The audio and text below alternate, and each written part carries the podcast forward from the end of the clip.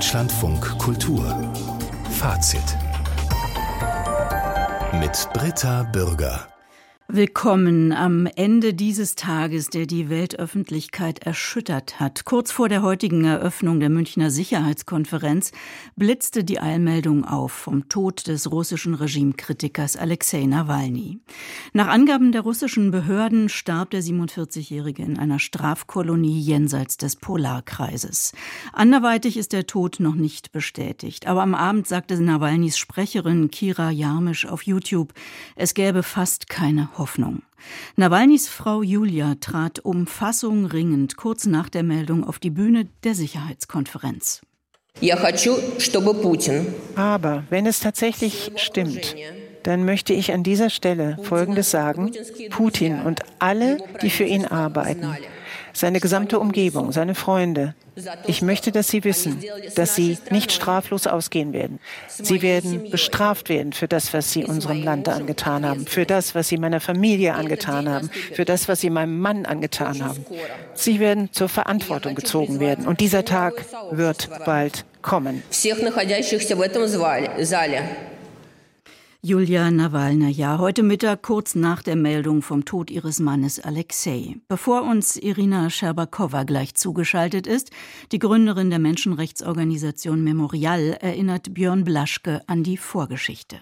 Politisch aktiv wurde Nawalny in den 90er Jahren.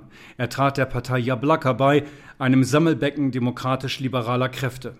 Nachdem die Partei bei den Parlamentswahlen 2007 nur wenige Stimmen erhalten und dadurch ihre letzten Abgeordneten verloren hatte, übte Nawalny öffentlich Kritik am Gründer und Vorsitzenden der Partei. Nawalny wurde daraufhin ausgeschlossen. Begründet wurde dieser Ausschluss mit nationalistischen und fremdenfeindlichen Äußerungen Nawalnys. Noch bevor er international bekannt wurde, hatte Nawalny also einen Makel. Doch der verwischte im Laufe der Zeit. Denn Nawalny arbeitete fortan vorwiegend als Jurist in meist von ihm selbst angestrebten Verfahren wegen Veruntreuung von Staatsgeldern durch Beamte und öffentliche Bedienstete.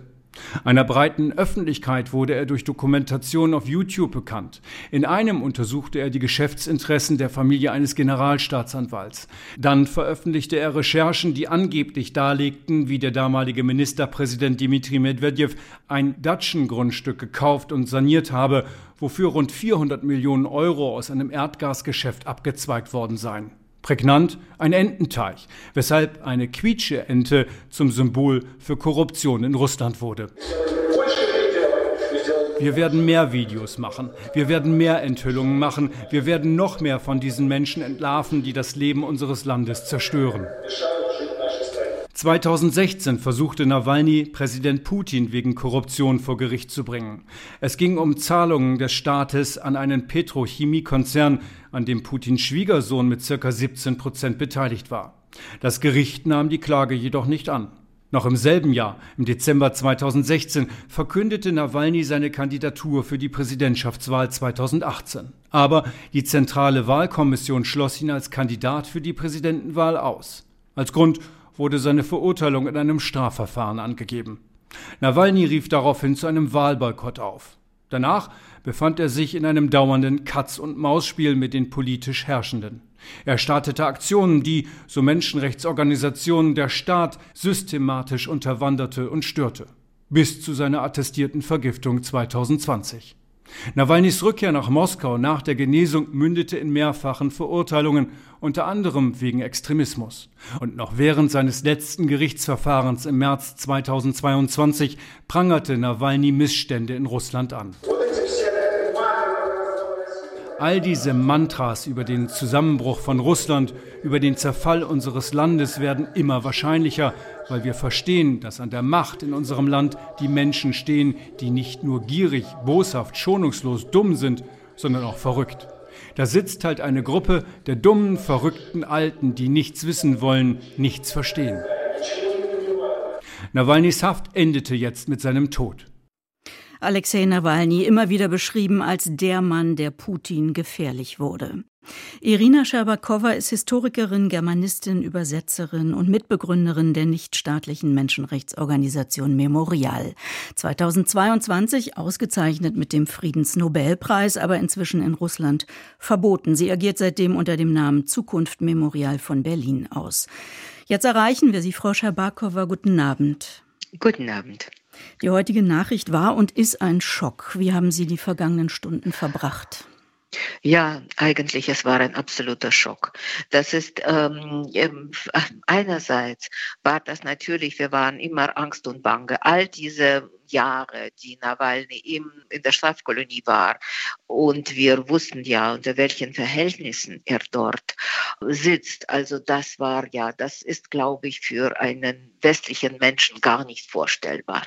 Es ist, es, man kann es wirklich nur mit Gulagszeiten vergleichen, wenn überhaupt. Also er, er musste also monatelang, also wochenlang in der Straf, in dem Strafbunker verbringen, in der Kälte, fast wirklich, äh, also gehungert sozusagen. Und ähm, es war erstaunlich, wie mutig er das ähm, alles, ähm, wie soll man sagen, aufgenommen hat ja. und wie immer er noch Witze gemacht hat. Noch gestern war es doch eine Einschaltung von ihm, wo er sich lustig gemacht hat, wiederum um ähm, äh, über die Richter, ja, oder über die Richterin.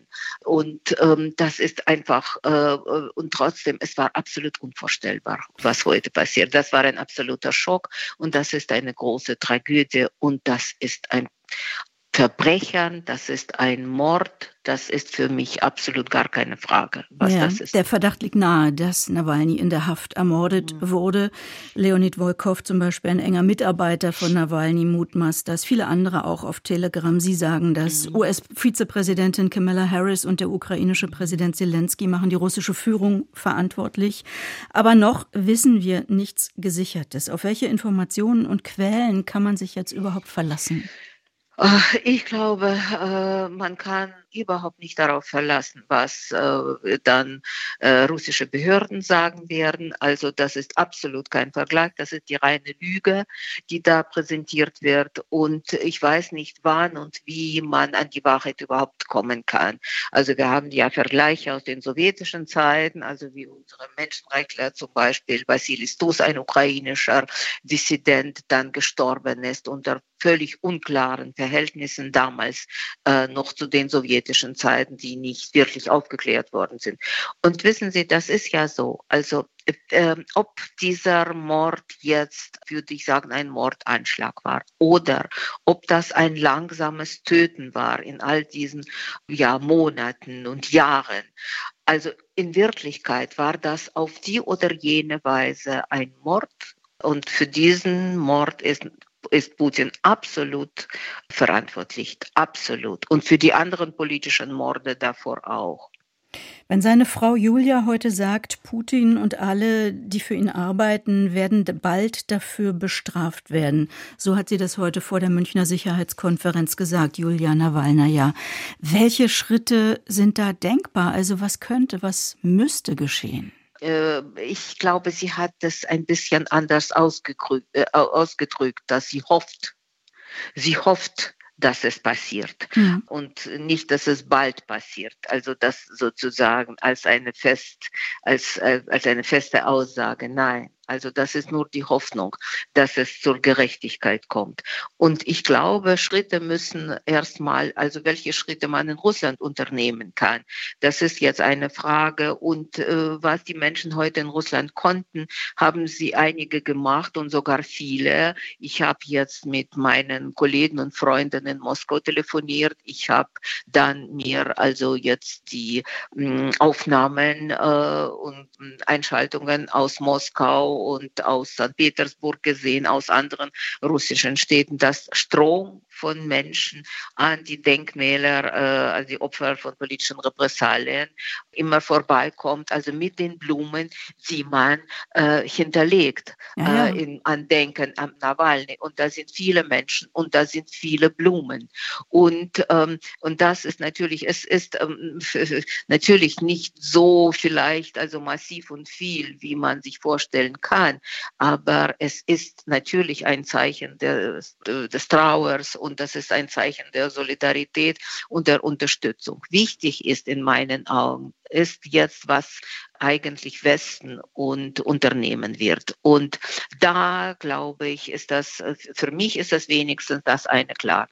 Irgendwelche Hoffnungen, dass man mit Putin irgendwelche Friedensverhandlungen führen kann und so und darauf verlassen kann, dass die andere Seite irgendein Partner sein kann, ist eine absolute Täuschung. Also man muss sich der Wahrheit in Auge sehen, mit wem man dann paktiert und mit wem man dann einen Frieden schließen will, äh, mit welchem, mit welchem Regime. Das heutige Tag hat das gezeigt. Und die zweite Geschichte ist, die Sicherheit in Europa ist absolut in Gefahr. Und, ähm, und auch, äh, ich glaube, die Sicherheit von Menschen, die irgendwie unpassend sind, vielleicht also irgendwie eine Gefahr für Putin bedeuten. Und das sind nicht unbedingt nur äh, Menschen äh, aus dem russischen Exil oder so. Überhaupt.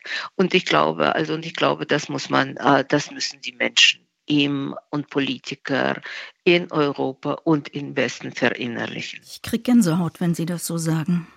Ja, ja. Und aber haben Sie keine Gänsehaut bei diesen Nachrichten? Doch. Also die man hat und bei diesen politischen Morden, die nicht aufhören.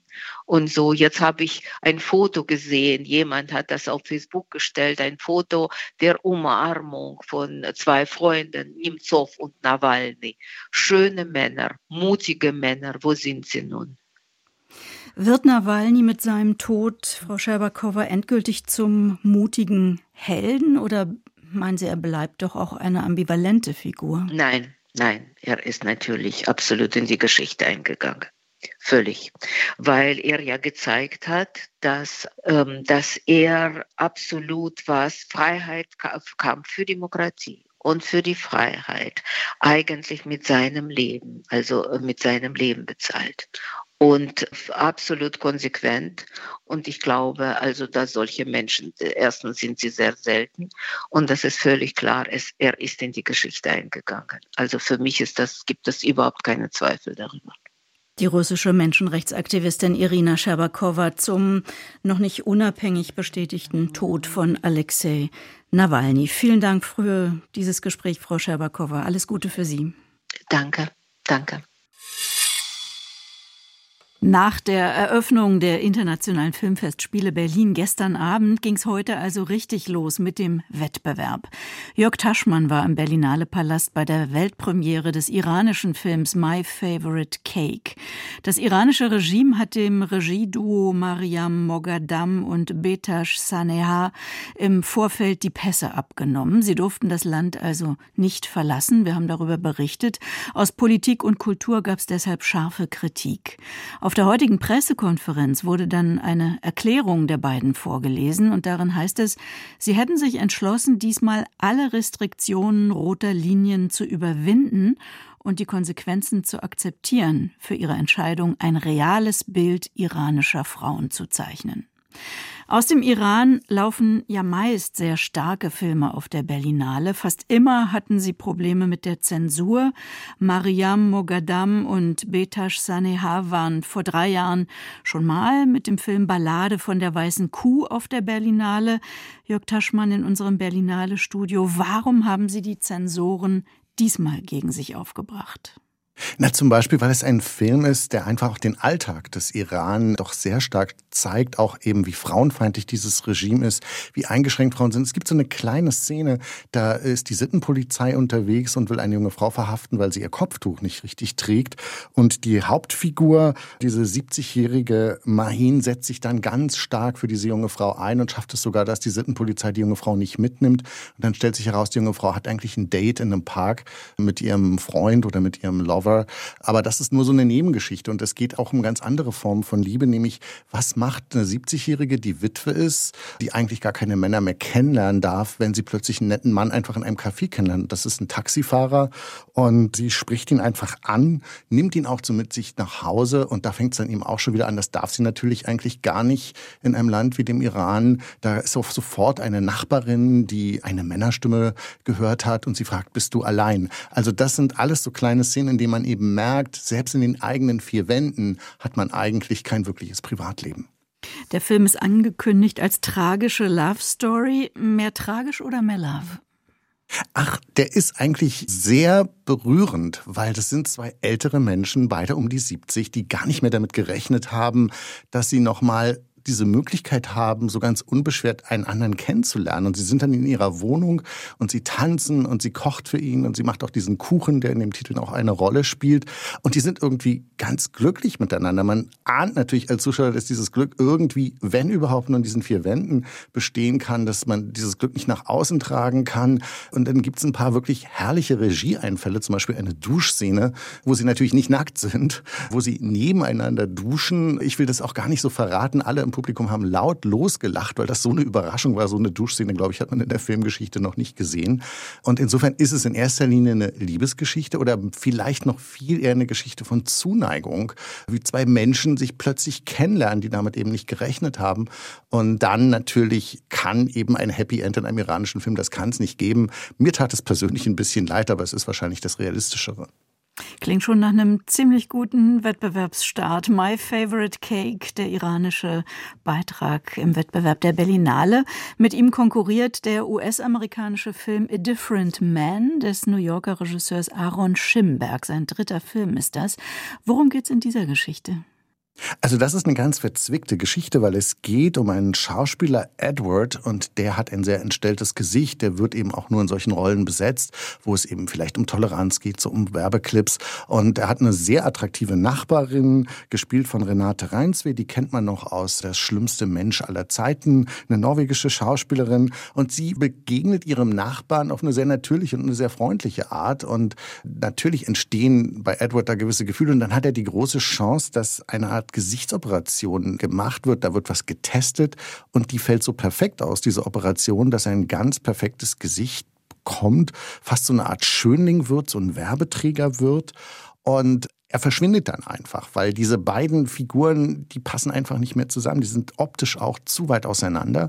Und diese junge Frau, die er kennengelernt hat, die eine Dramatikerin ist, die schreibt dann ein Stück. Und dieses Stück heißt auch wieder Edward. Und da geht es wieder um einen entstellten Menschen. Und dann bewirbt er sich für die eigene Rolle mit der alten Maske, die er noch von sich selbst hat. Also das ist der etwas verzwickte Plot dieser Geschichte. Das erinnert so ein bisschen an Beauty and the Beast. Ist das eine moderne Version davon? Es ist eine moderne Version von Die Schöne und das Biest und natürlich spielt auch ein bisschen Elephant Man von David Lynch eine Rolle. Und das wird dann schon ganz spannend irgendwo aufgelöst. Es wird auch ein bisschen absurd in gewisser Weise, weil dann taucht nämlich ein Schauspieler auf, der wirklich auch noch entstellt ist. Und nun weiß plötzlich die Regisseurin und Autorin nicht mehr, wen soll sie in dieser Rolle besetzen. Soll es ein Schauspieler sein, der dann so tut, als sei er entstellt und ihm eine Maske trägt? Oder soll es in Anführungszeichen ein echter entstellter Darsteller sein? Und über diese Fragen wird eigentlich auf ebenso humorvolle wie auch nachdenkliche Weise reflektiert. Diese ganzen Fragen, die es in Amerika zurzeit gibt mit kultureller Aneignung, mit politischer Korrektheit. Und das wird dann praktisch wie in so einem Genrefilm weiter aufgefächert und war sehr unterhaltsam, sehr originell, mit einem Plot-Twist am Ende, den ich nicht gebraucht habe. Das ist leider immer das Problem bei einigen Filmen, dass dann immer noch einer draufgesetzt wird. Aber insgesamt ist auch dieser zweite Wettbewerbsfilm wirklich, wirklich gut. Jörg Taschmann über den heutigen Wettbewerb der Berlinale. Vielen Dank. Bis zum nächsten Mal. Wünsche weiterhin interessantes Weltkino. Dankeschön.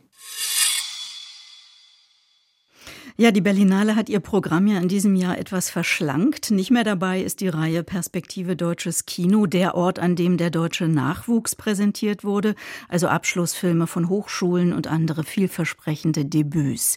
Die sind jetzt im Gesamtprogramm integriert, darunter auch Michael Vetter-Natanskis Debüt Alle, die du bist, zu sehen in der Sektion Panorama. Das ist eine moderne Liebesgeschichte, spielt im Arbeitermilieu des Ruhrgebiets. Erzählt wird sie mit Zeitsprüngen und Perspektivwechseln über mehrere Jahre. Für die Hauptfigur Nadine schält sich die Frage raus, was sie in ihrem Mann früher mal gesehen hat und jetzt nicht mehr wiederfindet. Heute Abend hatte der Film seine Weltpremiere. Am Mittag konnte ich Michael Vetter-Natanski in unserem Berlinale Studio treffen. Hallo, schön, dass Sie bei uns sind. Hallo, schön, dass ich hier sein kann. Sie sind gerade mal 30, haben an der Filmuniversität Babelsberg Konrad Wolf Regie studiert.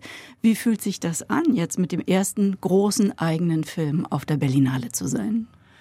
Das ist natürlich sehr, sehr, sehr aufregend für mich. Also ich freue mich auch, weil wir echt viele aus dem Team haben, die auch kommen können. Einige sehen den Film zum ersten Mal.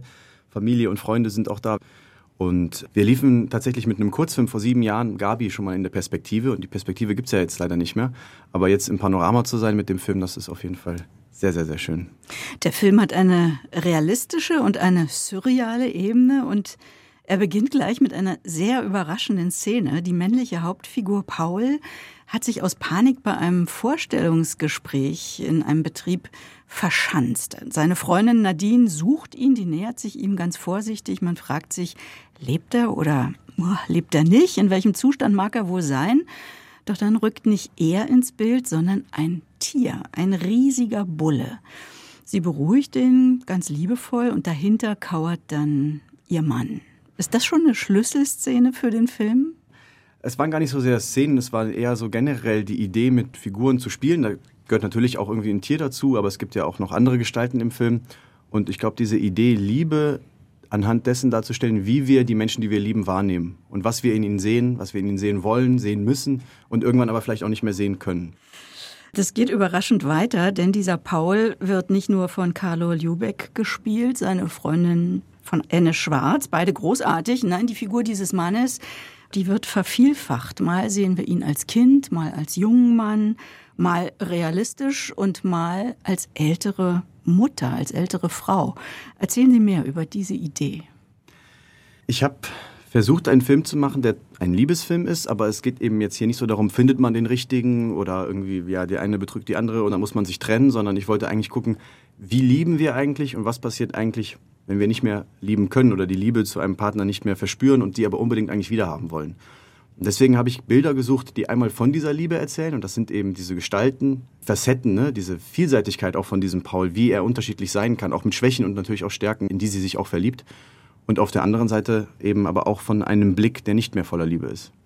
Ja, aber diese verschiedenen Seiten von ihm, die werden ja von vier Schauspielerinnen verkörpert eindeutig anderen Menschen. Also nicht so, wie wir das sonst im Kino kennen, verschiedene Lebensalter werden auch von anderen Schauspielern gespielt, aber man identifiziert wirklich diese eine Figur damit. Das hat hier was Surreales in einem ansonsten ja sehr realistischen Film. Gerade sitzt da noch der reale Paul neben Nadine. Es folgt ein Schnitt und plötzlich sitzt da ein kleiner Junge oder diese ältere Frau. Ist dieser Film, habe ich mich gefragt, also vor allem am Schneidetisch entstanden? Nee, die Idee mussten wir natürlich schon im Drehbuch haben, damit wir es überhaupt alles so umsetzen konnten. Die Frage immer, ab welchem Moment sehen ja. wir jetzt welche Rolle? Im Endeffekt ist es ja ihr Blick auf ihn. Also sie sieht ihn in diesen Gestalten. Ne? Und das war in der Montage auf jeden Fall immer spannend. Wann ist jetzt der Wechsel eigentlich? Was ist der beste Zeitpunkt dafür? Ich finde es sehr schön, wie Sie das beschreiben, dass es dieses surreale Element auch gibt. Ich habe tatsächlich beim Schreiben des Ganzen und beim Entwickeln des Drehbuchs das immer versucht, so als sehr selbstverständlich zu nehmen. Deswegen auch, das ist ja auch verortet eben in diesem Arbeitermilieu und so, dass das eigentlich eher fast normal ist, dass sie ihn so sieht. Natürlich spielen wir auch mit diesen Irritationsmomenten, aber ich finde, dass wir in Beziehungen immer auch andere Menschen natürlich sehen. Also manchmal sehen wir auch gerade Menschen, die wir lieben. Ich glaube, wir sehen ganz oft Kinder in ihnen oder manchmal sind wir aber auch das Kind. Ne? Ja, oder und, wünschen uns das. Ja, oder wünschen uns, genau. Und Beschützt das, zu werden. Ja, und ich glaube, deswegen ist es natürlich auch besonders, aber es hat auch eine Selbstverständlichkeit im Film. Also es geht aber schon darum, die Grenzen auszuloten, ne? von Fiktion einerseits und Dokumentation auf der anderen Seite. Ja. Sie haben schon gesagt, der Film spielt im Arbeitermilieu. Diese Nadine kommt aus Brandenburg, geht ins Ruhrgebiet. Braunkohletagebau ist ein Thema. Massenentlassungen drohen. Dort lernt sie diesen Paul kennen. Wie war, was jetzt dieses Arbeitermilieu angeht, auch diese Arbeitsplätze, wie war da die Recherche? Wie haben Sie sich mit den Drehorten, mit dem Alltag der Menschen, die da arbeiten, vertraut gemacht? Ja, also mir war es sehr wichtig, dass wir in diesem Film, in dem es schon darum geht, dass eine große Liebe verloren geht, es noch sozusagen etwas gibt, was das ein bisschen spiegelt im Film. Und das ist eben diese Riesenungewissheit der Menschen dort, die nicht wissen, ob sie ihren Job behalten können. Etwas, was für sie jahrelang eine Selbstverständlichkeit war, worüber sie sich definiert haben und was aber jetzt in Frage gestellt wird. Und wie sich das dann aber auch auswirkt darauf, wie das sonstige Leben ist und wie Menschen lieben. Das war so der Ausgangspunkt. Und gedreht haben wir im Rheinland in der Gegend ungefähr in der Nähe davon, wo ich aufgewachsen bin. Das heißt, ich kannte diese Bilder noch aus meiner Kindheit und sind letztendlich auch durch die Location-Recherchen dann auch auf die Drehorte gekommen. Ich hatte das Gefühl, man kann diesen Film geradezu körperlich erfahren. Also den Lärm, den Schweiß, den Dreck. Was haben Sie gemacht, um diese ungeheure Intensität zu erzeugen? Ich glaube, das ist gar nicht so sehr mir zu verdanken, sondern eigentlich all den Departments, die da mitgemacht haben und natürlich unsere Hauptdarstellerin Enne Schwarz, die sich da auch mit Leib und Seele in jede Szene hineingeschmissen hat, aber natürlich auch im Szenenbild, im Kostüm, in der Kamera. Die haben natürlich, finde ich, auf wunderbare Weise diesen Film eben, wie Sie schon gesagt haben, so physisch greifbar auch gemacht. Enne Schwarz ist Burgtheater-Schauspielerin. Ich kenne sie aus dem Film Alles ist gut von Eva Trobisch, die ja auch hier auf dem Festival einen neuen Film hat. Wie haben Sie die Schauspielerin entdeckt und auch den Carlo Liubek? Ich habe Enne mal in einem Fernsehfilm gesehen, abends, und war eigentlich total müde und wollte gar nicht eigentlich jetzt groß Fernsehen gucken. Und dann habe ich auf einmal da Enne gesehen. Das war nur eine ganz kurze Szene und ich war sofort irgendwie verzaubert. Ich wollte sofort wissen, wer sie ist und was sie sonst so spielt. Und dann hat sich das im Casting und auch in der, natürlich in der ganzen weiteren Arbeit nur weiter sozusagen bestätigt. Das ist, glaube ich, ganz schwer überhaupt zu erklären, was sie da leistet in dem Film, weil sie ist eigentlich die, die diese Rollen miteinander verbindet. Ne? Hm. Die sind alle unterschiedlich, aber jemand sagt ja, dass das alles derselbe Mensch ist. Das ist ihr Blick, der uns mhm. das erzählt. Und das hat sie einfach sehr, sehr toll gemacht. Und Carlo, da hat mein Caster Karl Schönhofer ihn glücklicherweise vorgeschlagen und das Konstellationscasting, was man dann so macht zwischen Enne und Carlo, war einfach ja, da wussten wir eigentlich sehr relativ schnell, dass die beiden ein Paar im Film sind. Wie haben Sie es eben genannt? Konstellationscasting. Konstellationscasting, ja, genau. was macht man da? Das ist ein Casting, wo man gerade bei so einem Film, ne, wo wir ja auch eben eine Beziehung über mehrere Jahre erzählen, ist es unglaublich wichtig, dass man ja auch in den kleinen Momenten spürt, dass sich so ein Paar auch irgendwo vertraut ist. Auch um später diese Entfremdung dann erzählen zu können. Ne? Man braucht dann ja sozusagen auch das Gegengewicht. Das macht man so, man lädt dann zu einem Konstellations-, also Ende war schon besetzt und dann sucht man halt den passenden Partner sozusagen dafür.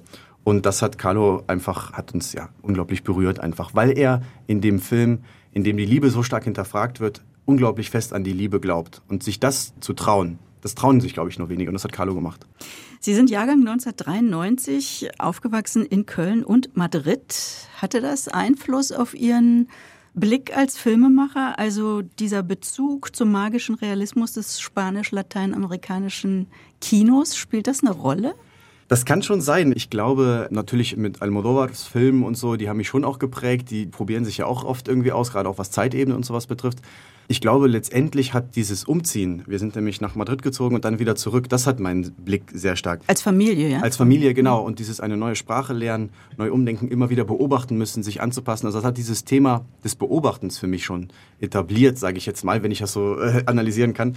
Und das ist in dem Film auf jeden Fall ja auch großes Thema. Mhm. Ich habe schon gesagt, Sie haben dann in Babelsberg Filmregie studiert, schon mit Mitte 20 eine Produktionsfirma gegründet waren mit dem Kurzfilm Gabi auf der Berlinale. Damals war das ja in der Perspektive deutsches Kino, bekam den Shortfilm Award. Das war also durchaus ein Sprungbrett. Jetzt gibt es die Perspektive deutsches Kino nicht mehr. Ihr Film läuft im Panorama wiederum der Sektion, aus der heraus Ilka Czatak äh, mit seinem Vorjahresfilm Das Lehrerzimmer jetzt für einen Oscar nominiert ist. Ist das Panorama für Sie also vielleicht sogar die wichtigere Plattform oder trauern Sie der Perspektive deutsches Kino hinterher? Ach, das hat sich ja so viel geändert in den letzten Jahren. Ich bin jetzt auf jeden Fall sehr, sehr froh, dass wir einfach im Panorama laufen. Und genau, das Lehrerzimmer ist natürlich, glaube ich, ein Extrembeispiel, was Erfolg betrifft.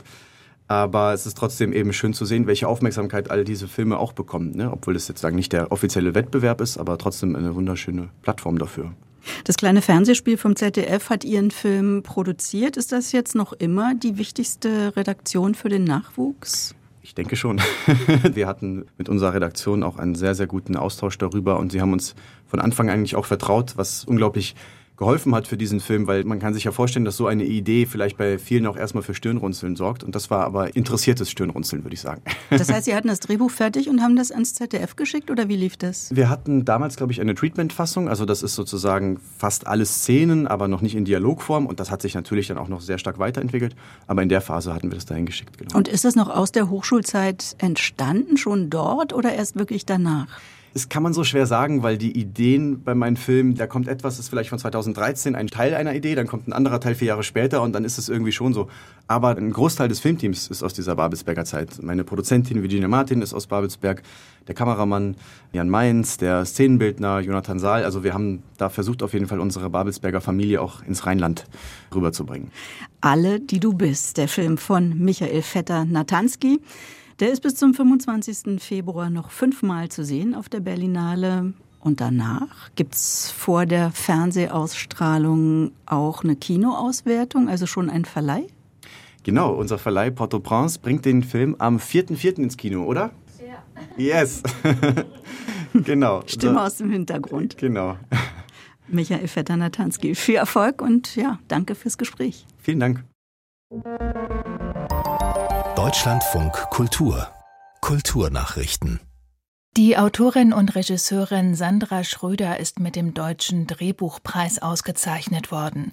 Sie erhielt die Goldene Lola am Abend in Berlin für ihr Drehbuch Als Bestie bin ich aufgewacht. Der seit 1988 verliehene Preis für unverfilmte Drehbücher ist mit 10.000 Euro dotiert. Zusätzlich sind Fördermittel von bis zu 20.000 Euro für die Fortentwicklung vorgesehen. In Istanbul soll nach der Hagia Sophia eine weitere historische byzantinische Kirche als Moschee genutzt werden. Es handelt sich um die für ihre Fresken weltberühmte Kirche St. Salvator in Schura, wie die türkische Tageszeitung Yeni Shafak berichtet. Das Gotteshaus, das künftig Moschee von Karie heißen soll, war 79 Jahre lang ein Museum. Am 23. Februar soll dort erstmals das islamische Freitagsgebet stattfinden finden. Die Fresken sollen nicht übermalt, sondern mit eigens angefertigten roten Teppichen bedeckt werden. Die Kirche gilt als eines der wichtigsten Beispiele byzantinischer Sakralarchitektur weltweit. Wie zuvor bei der Hagia Sophia hatte die türkische Regierung unter Präsident Erdogan den Vertrag über die Nutzung der Kirche als Museum für ungültig erklärt. Mehr als vier Milliarden Bürger und Bürgerinnen sind in diesem Jahr weltweit zu Wahlen aufgerufen. Experten befürchten dabei Manipulationen durch künstliche Intelligenz. Ein breites Bündnis von Technologieanbietern will das nun verhindern. 20 Firmen, darunter Google, Amazon, Meta, Microsoft, OpenAI, TikTok und X, verpflichteten sich heute zur Zusammenarbeit, um schädliche KI-Inhalte besser erkennen und bekämpfen zu können. Sie taten das bei der Münchner Sicherheitskonferenz. Die Tech-Anbieter haben vor allem durch KI generierte Audio-, Video- und Bilddateien im Visier, die das Aussehen oder die Stimme von politischen Kandidaten und anderen Akteuren einer demokratischen Wahl nachahmen oder verändern. Außerdem richtet sich die Initiative gegen digitale Inhalte, die den Wählern falsche Informationen darüber liefern, wann, wo und wie die Wahlen stattfinden. Danke, Viktoria Eglau, für die Kulturnachrichten.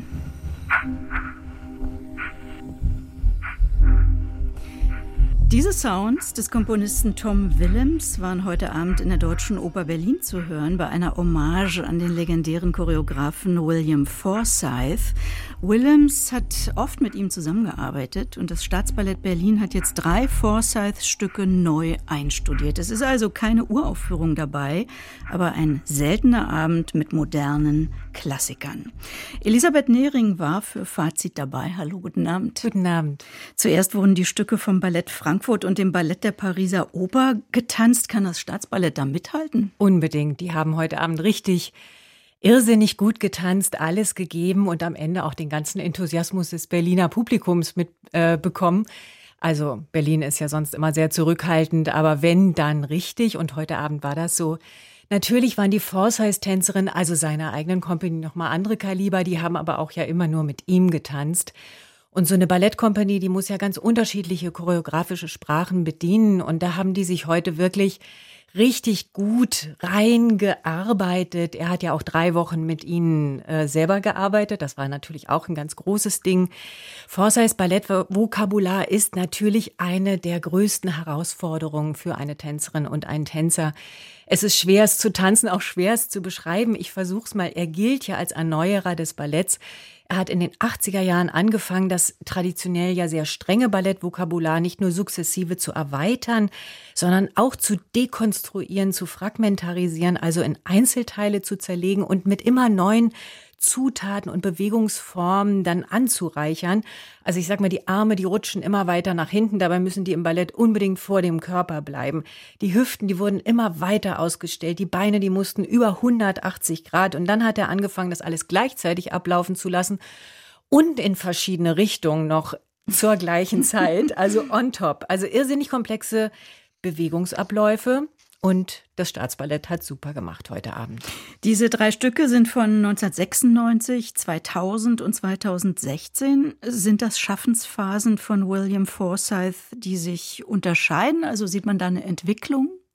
Es ist so, dass an allen Stücken immer nach den Premieren nochmal weitergearbeitet wird. Also zum Beispiel äh, Approximate Sonata, das ist von 96 von dem Stück gibt's ganz viele Versionen. Die, die jetzt heute aufgeführt wurde, war die von 2016. Aber man kann immer noch gut erkennen, wie radikal Forsyth das klassisch und auch klassisch-romantische Ballett entkleidet und transformiert hat.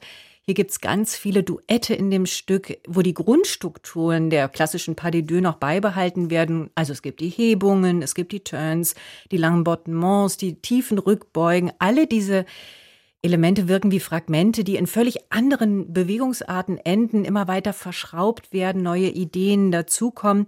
Daraus entsteht, finde ich, manchmal was Humorvolles, aber manchmal auch was schneidend Kaltes. Während der letzte Teil Blake Works von 2016 dann ähnlich mit dem Vokabular umgeht, aber gleichzeitig so eine irrsinnige Leichtigkeit verströmt und eine ganz große Bewegungsfreude evoziert. Das war heute Abend ohnehin das Auffälligste. Also das Strahlen und das Glühen der Tänzerinnen und Tänzer. Und der mittlere Teil, der fällt eher in so eine Phase, wo nochmal ganz anders experimentiert wurde. Da stehen 20 große Tische auf der Bühne auf und unter denen getanzt wird. In allem, muss ich sagen, dominiert eben diese große Komplexität und diese Irrsinnsgeschwindigkeit der Bewegungsabläufe. Was vermittelt dieses Programm jetzt über das Phänomen William Forsyth? Klingt jetzt wirklich so, als sei das ja eine einmalige Gelegenheit, die man sich nicht entgegen, entgehen lassen sollte. Unbedingt. Ich würde morgen sofort wieder gehen, wenn ich könnte. Äh, und ich würde auch sagen, diesen Abend muss man unbedingt gesehen haben. Was erzählt es uns über Forsyth? Es gibt keinen zweiten, der mit dem Ballett so radikal umgegangen ist und es dennoch hat erkennbar bleiben lassen. Das ist wichtig. Ich finde, er ist der Meister des, der, des Unvorhergesehenen. Man weiß wirklich nie, wie die Bewegung endet. Nie. Die Stücke altern nicht, zumindest nicht die, die wir heute Abend gesehen haben. Forsyth ist so einzigartig, weil er nie aufgehört hat, sich weiterzuentwickeln und immer weiter an Bewegung zu forschen. Und was mir noch eingefallen ist, äh, wenn wir was ins All schicken müssten, um Außerirdischen zu zeigen, was wirklich an großartiger Kunst entstanden ist auf dieser Welt, sollte man eine Aufzeichnung von diesem Abend beilegen. Klingt großartig. Elisabeth Nehring über das Phänomen William Forsyth. Das Staatsballett Berlin widmet dem Choreografen einen dreiteiligen Abend und es gibt noch fast zehn weitere Aufführungen. Elisabeth Nehring, schönen Dank und wir machen gleich weiter hier mit unserem Kollegen Michael Lages in Schwerin. Dort ist er am Abend, denn er war da bei einem Western von Milan Peschel und dem Ensemble des Mecklenburgischen Staatstheaters. Uraufgeführt worden ist Chico Zitrone im Tal der Hoffnung nach Motiven aus amerikanischen B-Movie-Western.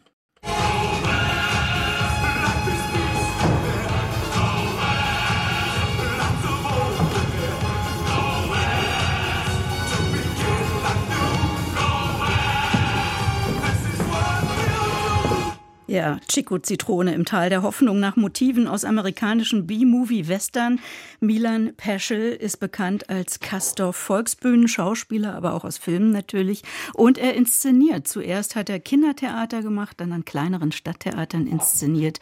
In Schwerin ist er jetzt schon zum dritten Mal. Milan Peschel hat seinen Western in den Nordosten der Vereinigten Staaten von Deutschland verlegt. Michael Lages, wer will denn da was erobern? Da will niemand irgendwas erobern, wenn überhaupt dann die Diskurshoheit über die Frage, wie es denn mit der Ost-West-Teilung in Deutschland nach der Wende so weitergegangen ist. Relativ viel an diesem Abend wird aus dem nicht ganz unbekannten Buch des Professors Dirk Oschmann zitiert, der behauptet, der Osten sei eigentlich eine Erfindung des Westens immer gewesen. Und es ist ein Abend, der eben nicht Go West, äh, wie der Song gerade suggerierte, sondern eben Go East. Mhm. Äh, wie entdecken wir wenn wir von der Theaterseite her aus gucken, ähm, den Alltag und das Leben derer, die sich im Osten immer unterprivilegiert fühlen und äh, ausgebeutet vom reichen Westen. Klingt sehr ernst, aber Milan Peschel hat es ja eigentlich gern überdreht, scheut nicht zurück vor Klamauk. Wie ist das diesmal? Es ist ein extrem klamaukiger Abend, der aber immer wieder in den Textpassagen, die er da montiert hat, andockt, eben bei Oschmann, aber auch bei anderen äh, Philosophen, Schriftstellern, Zeitzeugen, äh, die ja den Konflikt zwischen Menschengruppen, äh, Volksgruppen analysiert haben. Und zugleich, während diese äh, reflexionsreichen Texte äh, gesprochen werden, ein bisschen so durcheinander und ohne Punkt und Komma wie bei René Polish, äh, währenddessen ist tatsächlich eine Westernstadt eine kleine Westernstadt auf der Bühne zu sehen, die verschiebbare äh, Räume hat, also ja, so, so, so eine Veranda mit äh, Geländer und man kann auch die Klapptüren, die Flügeltüren aufklappen und so. Das kann man aber auch alles auseinanderbauen, neu zusammensetzen. Es ist wirklich eine sehr, sehr schöne äh, assoziationsstiftende Bühne von Magdalena Musial, die sich auch an den Kostümen mächtig ausgetobt hat, also westernmäßig. Ja, und dann reden die die ganze Zeit in ersten Teil über darüber, welche Rollen sie eigentlich spielen. Also es gibt diesen Chico Zitrone, ist ein bisschen wie Godot, den gibt es eigentlich gar nicht. Mhm. Ähm, genauso wie einen Johnny Rogers. Der Abend hieß mal Also sprach Johnny Rogers, nicht Zarathustra, sondern Johnny Rogers äh, und ist erst mit der Zeit zu Chico Zitrone umgewandelt worden. Ähm, und diese Figuren äh, gibt es alles nicht. Es gibt immer nur die, die sozusagen ihr Echo sind, die fürchten, dass er in die Stadt kommt und dort irgendwie äh, böse Menschen liquidiert und äh, die diese, diese ganzen Western-Klischees äh, mit aller denkbaren Gewalt, nie richtig ausgespielt, aber immerhin gedacht, die sind tatsächlich in dieser äh, szenischen Montage, die sehr, sehr schnell und sehr rabiat durch, durch die Szenen kariolt, äh, sind alle drin vorhanden. Und so entsteht ja, sowas wie ein völliges kontinuierliches Ungleichgewicht zwischen Nachdenken und Ablachen. Mhm. Äh, und das ist eine, eine Mischung, wie ich sie, glaube ich, ich kann mich nicht erinnern, wann ich das jemals schon so gesehen hätte. Dirk Oschmanns Buch, das Sie angesprochen haben, wurde ja durchaus kontrovers diskutiert. Also was bleibt jetzt so als Eindruck? Schließt sich Peschel ihm uneingeschränkt an oder gibt es eben doch Brüche? Nee, es gibt eindeutig Brüche. Also es wird nicht sozusagen als die Bibel zitiert, äh, sondern eher als ein Gedankenansatz, der sich mischt mit vielen anderen Gedankenansätzen. Ich glaube, das Wesentliche ist, dass das Ensemble, das wirklich extrem gut aufgelegt ist und völlig kollektiv arbeitet, alles, was in guten Schauspielerinnen und Schauspielern in Schwerin zu haben ist, die denken auch über sich selber nach. Die denken über die eigene Zeit nach, als in Schwerin noch Gojko Mitic spielte, äh, der berühmte, berühmteste DDR-Indianer. Und sie bilden sich so ein, man könne äh, eine, eine Geschichte von Gojko Mitic und Pierre Brice, den beiden Winnetous, hm. zusammen erzählen.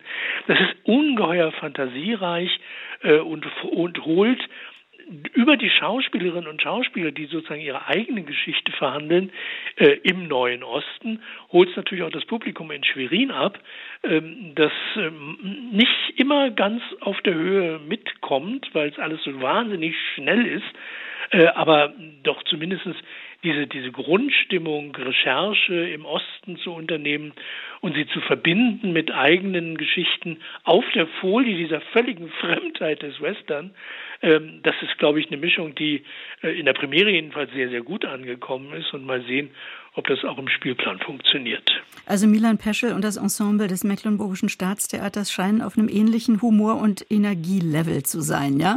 Ja, ja, unbedingt. Also Peschel, man, man merkt das deutlich, wie sehr sie auch ein bisschen seine seine eigene Spielweise äh, kennen. Also die wissen, wie was das für ein spieleriges Männchen ist, ein frecher, immer mit Halbsätzen arbeitender, äh, sehr satirischer Schauspieler. Das war er bei Kastorf immer.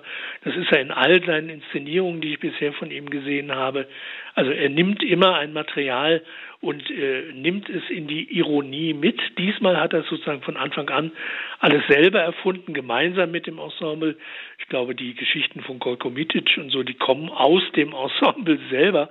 Äh, und daraus ist etwas geworden, was ja, ich würde mal sagen, für einen Moment eigentlich ziemlich einzigartig dasteht. Klingt super, aber er spielt nicht mit, ne? Nee, nee, nee, nee, er spielt nicht mit. Das, äh, ich glaube, er hätte sich was äh, genommen von der von der Spielfantasie, die er allen anderen eingeimpft hat, wenn er das dann auch noch selber sozusagen hätte echoen müssen auf der Bühne, war, glaube ich, eine richtige Entscheidung. Und er spielt in den Inszenierungen, die er macht, glaube ich, sogar generell eigentlich nie mit, äh, sondern sucht tatsächlich die eigene Position als Regisseur. Und es ist eine über die Jahre hin, ich habe mehrfach was von ihm gesehen, auch in, Leip äh, in Heidelberg, in Hannover. Hm. Das sind immer Arbeiten von großer Kraft, von großer ironischer, distanzschaffender Ironie und das ist immer gut. Chico Zitrone im Tal der Hoffnung. Michael Lages live aus Schwerin über die heutige Uraufführung eines Western oder besser Ostern von Milan Peschel. Besten Dank, Herr Lages. Dankeschön. Und derweil hat Florian Werner schon mal die gedruckten Feuilletons vom Samstag gesichtet, hängen geblieben an dieser Frage. Sind Sie ein Mensch? Ja, was denn sonst, möchte man als Internetbesucher manchmal ausrufen, muss aber erst einmal bestimmte Fotos anklicken, wie Jenny Zülker in der Tageszeitung erklärt. Beim Nachweis meiner Menschlichkeit durch den Capture-Test sollte ich neulich erkennen, auf welchen Bildern ein kleines Gespenst auf einem Fahrrad sitzt. Das finde ich eine starke Verbesserung gegenüber dem langweiligen Ampel- oder Zebrastreifen erkennen. Aber was bedeutet das eigentlich? Menschsein. Heißt es, dass man keine KI, also kein Nichtmensch ist? Oder dass man ein gutes, großherziges Wesen hat, dass man im jiddisch-amerikanischen Sinne des Wortes Menschi ist, also kein Unmensch? Wie schön wäre es, schreibt Jenny Zülker, wenn das Ich bin ein Mensch-Kästchen beim Computer-Mensch-Test mit einer Bewusstwerdung der Verantwortung einhergehen würde. Klickt man auf dem Bildschirm Ich bin ein Mensch an, verpflichtet man sich direkt zum tatsächlichen Menschsein. Ein bedauerlicher Charakterzug auch der menschiesten Menschen ist allerdings, dass sie sich immer wieder schrecklich irrational verhalten. Beispiel Straßenverkehr. Dass die Emissionen deutlich sinken müssten, ist seit Jahrzehnten bekannt. Trotzdem steigen die Zulassungszahlen für SUVs und andere Ungetüme.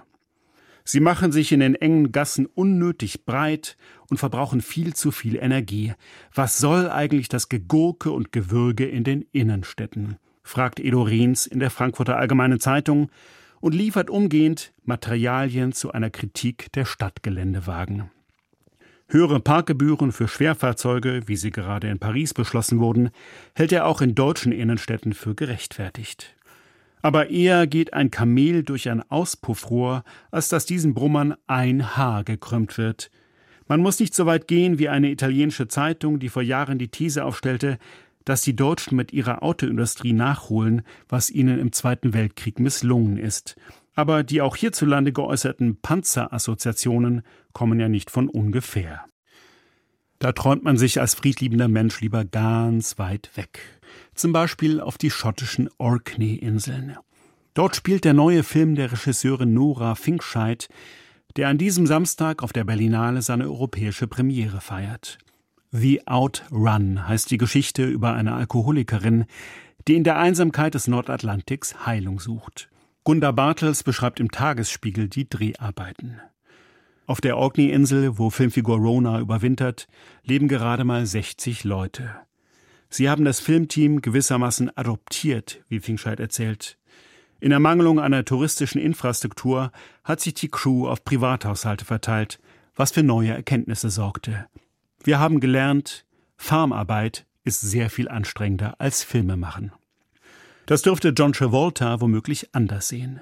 Mit Anfang 20 war er weltberühmt und galt als König der Tanzfläche, wie Harald Hordich in der Süddeutschen Zeitung schreibt. Es war der kurze Höhepunkt des Disco-Films. Auf seinem Gipfel wackelte ein geschmeidiger Mann schlangengleich und rhythmussynchron mit seinen Hüften, warf die Arme engelgleich in die Höhe, als würde sich die Erde nicht um die Sonne, sondern um eine Diskokugel drehen.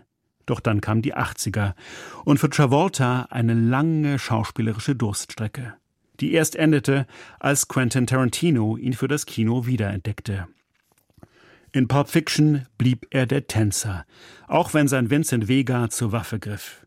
Selbst wenn Travolta rauchte, hatte man das Gefühl, da tanzt jemand bitte Zigarette. Wie er sie an den Mund führte und dann mit einer Bewegung fortriss und zugleich liebkoste, weil er jeden Zug genoss. Trotz Karriereknicks, trotz Kippen und manchmal miserabler Kritiken tanzte Travolta immer weiter. Am Sonntag wird er 70. What a Mensch. Florian Werner mit der Kulturpresseschau. Und das war Fazit. Ich bin Britta Bürger. Kommen Sie gut durch die Nacht.